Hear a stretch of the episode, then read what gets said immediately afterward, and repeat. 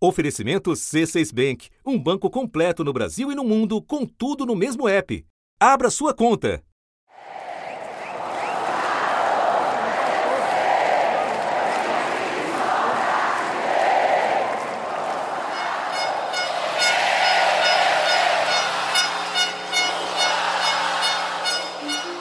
A temporada de convenções ainda não chegou à metade, mas os dois nomes mais bem posicionados nas pesquisas já estão oficializados. O PL lançou oficialmente neste domingo, no Rio, a candidatura do presidente Jair Bolsonaro à reeleição. A Federação Partidária Brasil da Esperança oficializou o nome de Luiz Inácio Lula da Silva para disputar a presidência da República em outubro.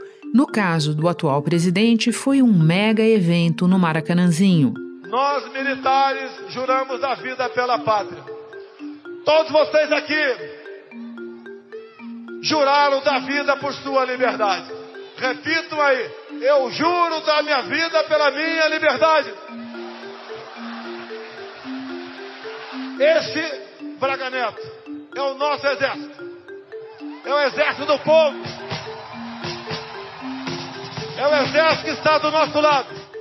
No discurso, Jair Bolsonaro reforçou o papel do setor agrícola na economia. Ele ressaltou a parceria com o legislativo para aprovar pautas de interesse do governo. Bolsonaro chamou o ex-presidente Lula, seu concorrente nas eleições, de bandido e ex-condenado. E voltou a atacar o Supremo Tribunal Federal. Além de agradecer, como nunca antes, a quem o manteve sentado na cadeira até aqui que a figura mais importante hoje aqui sou eu. Mas se não é o Arthur Lira, esse cabra da peste de Alagoas, não teríamos chegado a esse ponto. Obrigado, Lira. O governo Bolsonaro estava representado lá pelos principais apoiadores, o Centrão, com as presenças de Ciro e de Lira. Lira, inclusive, estava com camiseta azul, escrito Bolsonaro e o número do partido 22. Subiram ao palanque o ex-deputado Valdemar Costa Neto, condenado e preso no mensalão do PT, e o ex-governador José Roberto Arruda, caçado e preso no mensalão do DEM. Três dias antes, o PT realizou uma cerimônia protocolar em São Paulo, enquanto seu candidato fazia campanha no Nordeste. Ele e o vice na chapa, Geraldo Alckmin, do PSB, estavam em Pernambuco e não participaram da convenção. A gente não via mais no Brasil criança pedindo esmola nas ruas. A gente não via mais pessoas pedindo alimento nas ruas. As pessoas tinham arrumado emprego, as pessoas tinham ido para casa, as pessoas tinham se encontrado. E tudo voltou a ser uma desgraça na vida do povo pobre desse país. Para ambos, há três semanas do início da campanha oficial e há dez do primeiro turno, a hora é de calibrar palavras e atos Bolsonaro estudou bastante direitinho para uh, é, fazer esse discurso de lançamento. Então ele foi muito enfático é, em temas mostrados como seus pontos fracos pelas pesquisas, que é a preocupação com os pobres, as mulheres e os nordestinos. Agora, dentro da campanha de Lula, também já tem uma avaliação seguinte: vamos esquecer essa história de ganhar no primeiro turno, uhum. porque hoje os dados indicam que realmente deve ter segundo turno. Por quê? O próprio PT calcula que é, Bolsonaro deva crescer ali de 4 a 5 pontos percentuais por conta do pacote das bondades. E que Bolsonaro pode realmente diminuir a diferença que hoje ele tem para Lula. Da redação do G1, eu sou Renata Loprete e o assunto hoje é o status da disputa principal pela presidência, uma vez formalizadas as candidaturas de Lula e Bolsonaro. Para isso, eu converso com Felipe Nunes, diretor da Quest Pesquisa e Consultoria e professor do Departamento de Ciência Política da Universidade Federal de Minas Gerais. Terça-feira, 26 de julho. Felipe, uma decomposição do discurso do Bolsonaro na convenção do PL revela uma parcela bem menor do tempo dedicada ao que o governo considera ter a apresentar na economia e uma parcela bem maior aos ataques de sempre, inclusive ao Supremo Tribunal Federal, tudo isso e mais uma convocação para a nova ofensiva golpista no 7 de setembro. Você pode nos dizer o que mais te chamou a atenção na fala do presidente e o que esses sinais nos revelam a respeito da nova fase da campanha que começa aqui? Me chamou muita atenção, Renata, para quem ele falou e no tom que ele falou. Ele claramente escolheu o agro, os militares e os evangélicos como foco principal desse discurso, né? O jingle sertanejo. O povo já aplaude para dizer: aí vem o meu presidente, Jair, Jair, Jair, Jair, Jair Bolsonaro! É o capitão do É a escolha do seu vice, o Braga Neto, ao invés de ter escolhido a Tereza Cristina. A recorrência da palavra Deus no discurso tanto dele como da primeira-dama, a Michele Bolsonaro. Jair Messias Bolsonaro, ser forte e corajoso. Não temas, não temas. Ele é um escolhido de Deus. Ele é um escolhido de Deus. Esse homem tem um coração puro, limpo, além de ser lindo, né? Mas é meu. É uma convenção que parece ter sido construída é, para falar para o seu próprio público e não para tentar expandir esse eleitorado. Mas também chamou a atenção o tom desse discurso. Os ataques ao STF e a recorrência da ideia do comunismo como inimigos comuns mostram nesta convenção um Bolsonaro ainda pouco preocupado em falar para o eleitor médio que quer saber de emprego, de inflação e de retomada de crescimento. E um aspecto de show também, né, Felipe? É, a gente vive uma era que eu gosto de chamar, Renata, de a era da política pop, né, em que as pessoas consomem informação não por conta das suas posições ideológicas, mas por conta do entretenimento. E o presidente claramente preparou um grande show, quase um show gospel, né, para tentar de fato tocar o sentimento das pessoas. Essa é uma estratégia em campanha que diz muito sobre os desafios que o presidente vai ter ao longo dessa corrida, né, que se inicia oficialmente no dia 15. A eleição racional é ruim para o presidente. Ele vai depender de fato de uma eleição mais emotiva, uma eleição que tenta tocar o coração das pessoas para de alguma maneira sensibilizá-las, já que quando a gente faz pesquisa qualitativa, por exemplo, Renato, as principais é, palavras que aparecem no vocabulário das pessoas quando a gente fala qual é a primeira coisa que vem à sua cabeça em relação ao presidente Bolsonaro? A gente vê palavras como insensível, grosseiro e egoísta. Ou seja, aquela convenção é claramente uma tentativa de mudar essa imagem. Um, um Bolsonaro emocionado, um Bolsonaro mais coração. Bom, ainda pensando nos grupos aos quais ele se dirigiu no discurso, conforme a tua explicação. Pelo que as pesquisas te mostram, o que é que o presidente ganha com esse tipo de conversa reiteradamente voltada para os mesmos segmentos? Não ganha nada. O que ele fez ali foi, ao mesmo tempo, engajar e mobilizar o seu eleitorado, o que lhe garante, no fundo, um segundo lugar o que não parece estar em disputa mais, né? Hoje a discussão é sobre o voto estratégico da terceira via na direção dos dois candidatos que polarizam, então ele não ganha nada com isso. E pior, os ataques ao Supremo. Convoco todos vocês agora para que todo mundo, no 7 de setembro, vá às ruas pela última vez. Estes poucos surdos de capa preta tem que entender o que é a voz do povo.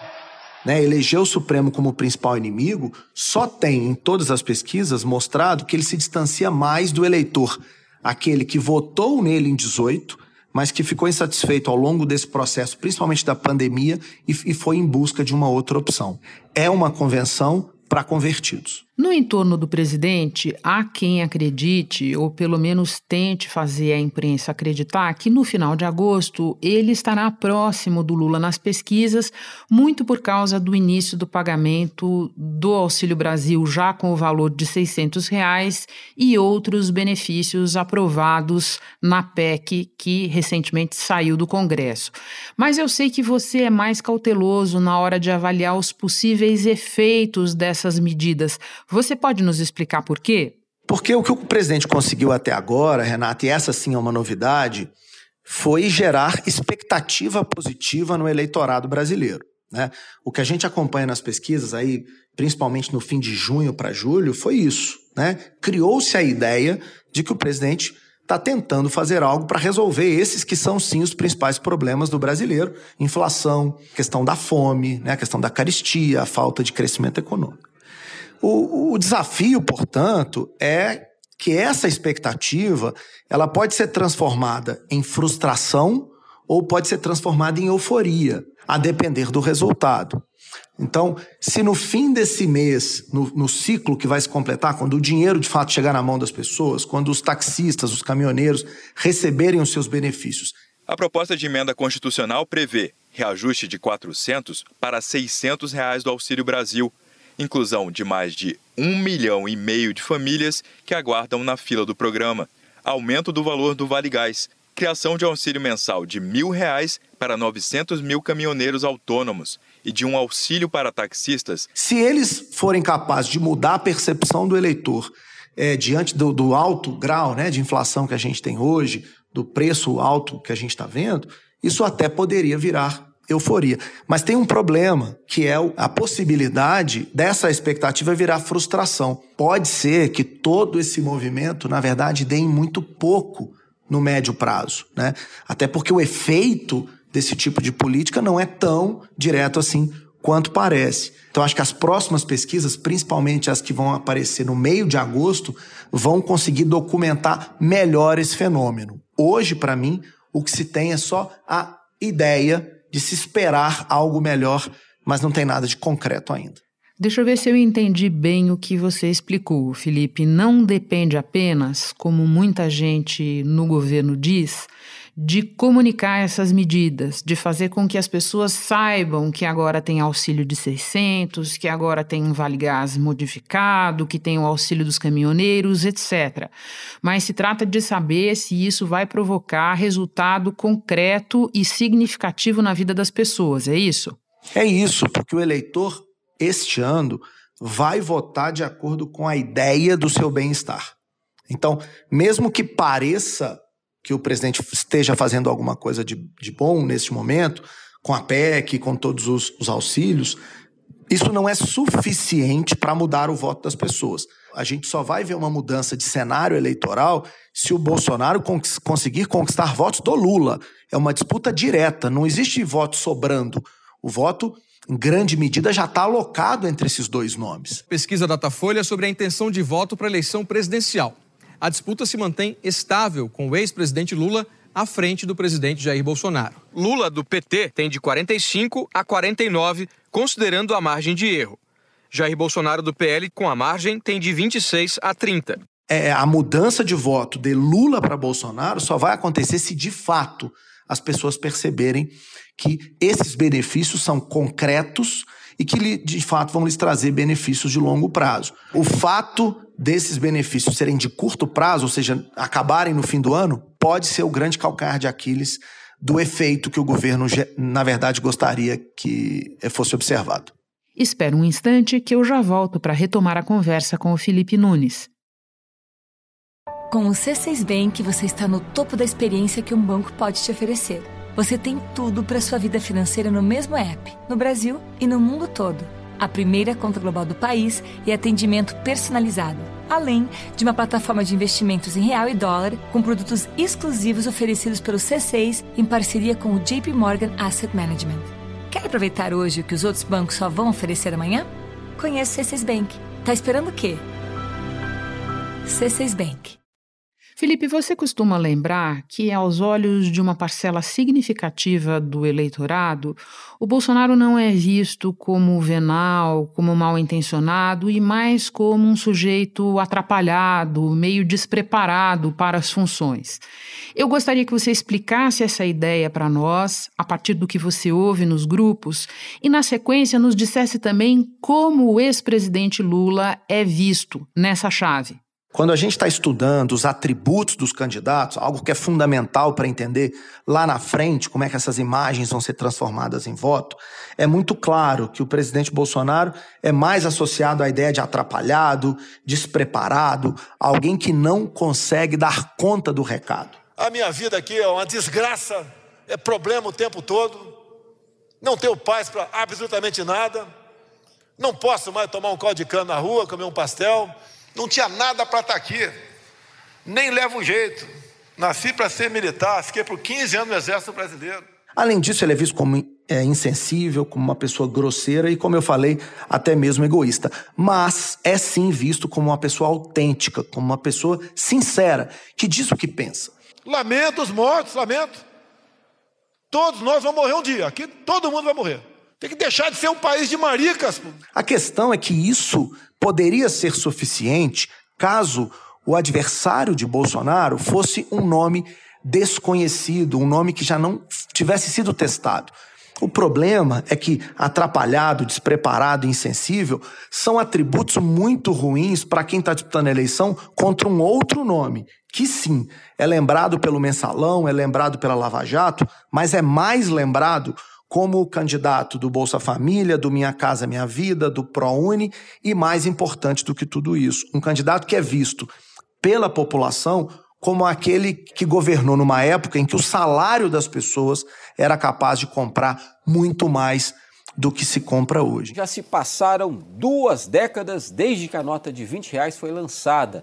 E de lá para cá, além do visual, muita coisa mudou. A nota de 20 reais compra muito menos diante uma inflação tão alta. Se o valor dela fosse atualizado de acordo com o Índice Nacional de Preços ao Consumidor Fixo, ela valeria 69 reais. Bolsonaro está enfrentando um candidato que é exatamente a realização neste momento daquilo que as pessoas estão procurando, né? A lembrança de um tempo melhor na economia na, no controle do, da, dos preços e, sobretudo, na qualidade de vida. Antes de passar para essa questão da lembrança de um tempo melhor, tem uma outra ideia tua que eu acho interessante explorar aqui, que é a de que esta é uma eleição sobre segunda chance, certo? De fato, é a primeira vez que a gente tem, desde a redemocratização, um enfrentamento de dois presidentes. Os dois já foram testados, os dois já foram, já governaram, né? E os dois, inclusive, já, para muitas pessoas, já traíram a confiança dos brasileiros em diferentes momentos, né? Portanto, um dos sentimentos mais importantes que a gente costuma mensurar em pesquisa é justamente esse sentimento de quem merece uma segunda chance: o atual presidente ou o antigo presidente? Quem dos dois de fato deveria é, ocupar novamente a cadeira. E as pesquisas hoje mostram que o ex-presidente Lula ganha neste critério, que não é só a intenção de voto, talvez que importe, sabe, Renato? Eu gosto muito de dizer isso quando estou fazendo uma análise política. A gente tem que entender um pouco mais do que, o, né, do que o, os números de intenção de voto. É, olhar para o merecimento é importante, assim como também é importante olhar para o medo, né? Do, do que, que as pessoas têm medo? Da volta do PT ou da continuidade desse governo. Esse é outro sentimento, por exemplo, que mostra vantagem né, para o ex-presidente Lula, já que é, a volta do PT dá menos medo do que a continuidade desse governo. Então, de fato, essa é a eleição da segunda chance o eleitor vai, no fundo, votar no dia 2 de outubro, de olho em quem é que, no fundo, ele está dando ali uma nova oportunidade para governar o Brasil. Vamos então tratar da questão do resgate de um outro tempo, de um tempo economicamente melhor e em que a sociedade passava menos dificuldade.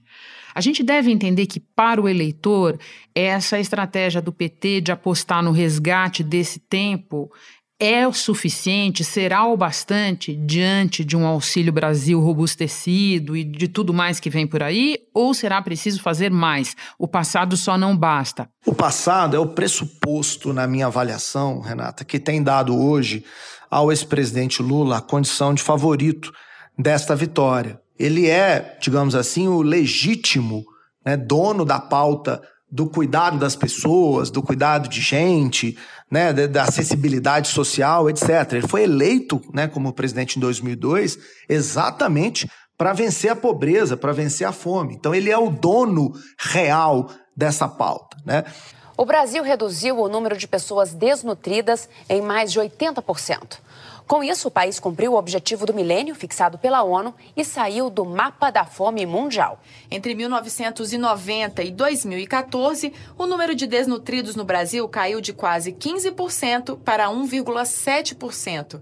O presidente Bolsonaro, nesse momento, está tentando fazer aquilo que a gente conhece na literatura de comunicação, de ciência política, como triangulação, que é se vestir da agenda do seu adversário para tentar, de certa maneira, dividir o eleitorado do outro e conquistar pelo menos uma parte desse eleitorado. Para isso dar certo, no entanto, o, o, seu adversário, nesse caso o Lula, teria que estar tá cometendo um número maior de erros do que de fato cometeu até agora. A agenda, por exemplo, de costumes que Lula pautou durante um momento né, da, da eleição, há dois meses mais ou menos, esse, esse assunto aborto, por exemplo, veio à tona é, é, o Lula se, se, equivocou ali, deu uma posição, depois voltou atrás. O Lula precisaria estar errando mais né, desse jeito para conseguir que a pauta econômica, que essa ideia né, de que ele é, é bom para a economia é, fosse vencida, é, é, no caso do Bolsonaro. Então, o passado é o pressuposto de que ele daria conta do recado. Agora, é, o Bolsonaro, como eu acabei de dizer, é visto como atrapalhado, como alguém que não é capaz de resolver os problemas. A junção dessa ideia do passado com um, um candidato adversário não tão bem né, apto ao trabalho que ele tem, gera na, na população o sentimento da necessidade de trazer Lula de volta para governar o país. Isso é o que as pesquisas estão mostrando nesse momento. Felipe, para terminar, tem uma metáfora que você costuma usar e que eu acho muito feliz. Você diz que nós, inclusive os jornalistas, temos uma tendência a olhar o placar mostrado pelas pesquisas e prestar pouca atenção no jogo. Vou ficar nessa metáfora. Quero que você explique para nós quem é que está roubando bola nesse momento, fazendo passe, armando jogadas que nós não estamos vendo e que podem influenciar o placar mais adiante. É, Renato, eu, eu, gosto muito dessa metáfora porque o Brasil vai continuar sendo o país do futebol, né? E acho que ajuda a gente a, a olhar para a eleição desse ano desse modo, né? O medo, o merecimento e a rejeição dos candidatos, por exemplo, são três itens que precisam ser melhor avaliados quando as pesquisas saem. Afinal de contas, o que, que o eleitor está buscando? Não é só votar num candidato ou no outro, ele está buscando um, uma mudança ou uma melhora de vida né, que um ou outro candidato pode oferecer. Nesse momento, por exemplo, a alta rejeição do Bolsonaro é claramente uma um, um, paredão, né, que impede o seu crescimento. O Ciro é um, é, um, é um player, um jogador super importante nesse jogo. Afinal de contas, parece, pelo que as pesquisas mostram, que há uma tendência enorme né, do, do, eleitor, na última hora, o eleitor do Ciro, migrar na direção de Lula, podendo aí definir a eleição em primeiro turno. O papel do Lira e do Ciro Nogueira, que já foram aliados de Lula em outro momento, eles que são apostas do presidente Bolsonaro para virar o jogo no Nordeste, ou pelo menos para diminuir a distância né, de Lula para Bolsonaro no Nordeste. Com a inflação prejudicando a todos, em especial o preço dos combustíveis, tivemos a presença marcante do presidente da Câmara, aqui presente, meu amigo de longa data, Arthur Lira. Ele é o dono da pauta na Câmara dos Deputados. Nada é colocado em votação se não for por decisão dele. E tem um outro jogador importante que é o orçamento secreto. Né? Esse tem camisa de titular, hein, Felipe? Tem, tem mesmo. E tá batendo um bolão na minha avaliação, no mau sentido, que é, é, me parece que o orçamento secreto se transformou numa ferramenta fundamental para que as taxas de reeleição no Congresso sejam as maiores da história brasileira, porque os deputados conseguiram, de maneira inédita, controlar o orçamento brasileiro né, e, com isso, ganhar uma autonomia em relação ao Poder Executivo que a gente não, né, não conhecia na história é, recente democrática. A gente está convivendo pelo terceiro ano seguido com isso que a gente chama de orçamento secreto, que são decisões de dotações de gastos uh, oficiais, gastos do nosso dinheiro, sem que a gente saiba é, qual é o parlamentar que se beneficiou, que interesse particular, se e há uh, algum interesse particular dele ou do seu grupo político, de que forma que esses recursos estão sendo distribuídos. Então, minha recomendação para todo mundo é, é aquela história, lê a página 15 do relatório das pesquisas, porque elas vão trazer, com certeza, é, indicativos bem interessantes do que está por vir. Já anotado aqui para ir à página 15. Felipe, muito obrigada pela conversa. Um prazer te receber no assunto. Volte outras vezes. O prazer é todo meu, Renata. Parabéns pelo excelente trabalho que você está desempenhando e estou sempre à disposição. Alguns áudios deste episódio foram captados pelo jornalista do G1 Matheus Rodrigues na convenção do PL. Outros são da Rádio CBN. Este foi o assunto podcast diário disponível no G1, no Globoplay ou na sua plataforma de áudio preferida. Vale a pena seguir o podcast no Spotify ou na Amazon, assinar no Apple Podcasts, se inscrever no Google Podcasts ou no Castbox e favoritar na Deezer. Assim você recebe uma notificação sempre que tiver novo episódio. Eu sou Renata Loprete e fico por aqui. Até o próximo assunto.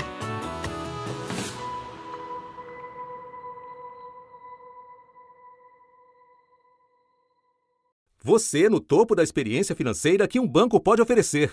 Escolha um banco completo no Brasil e em qualquer lugar do mundo. Abra sua conta no C6 Bank.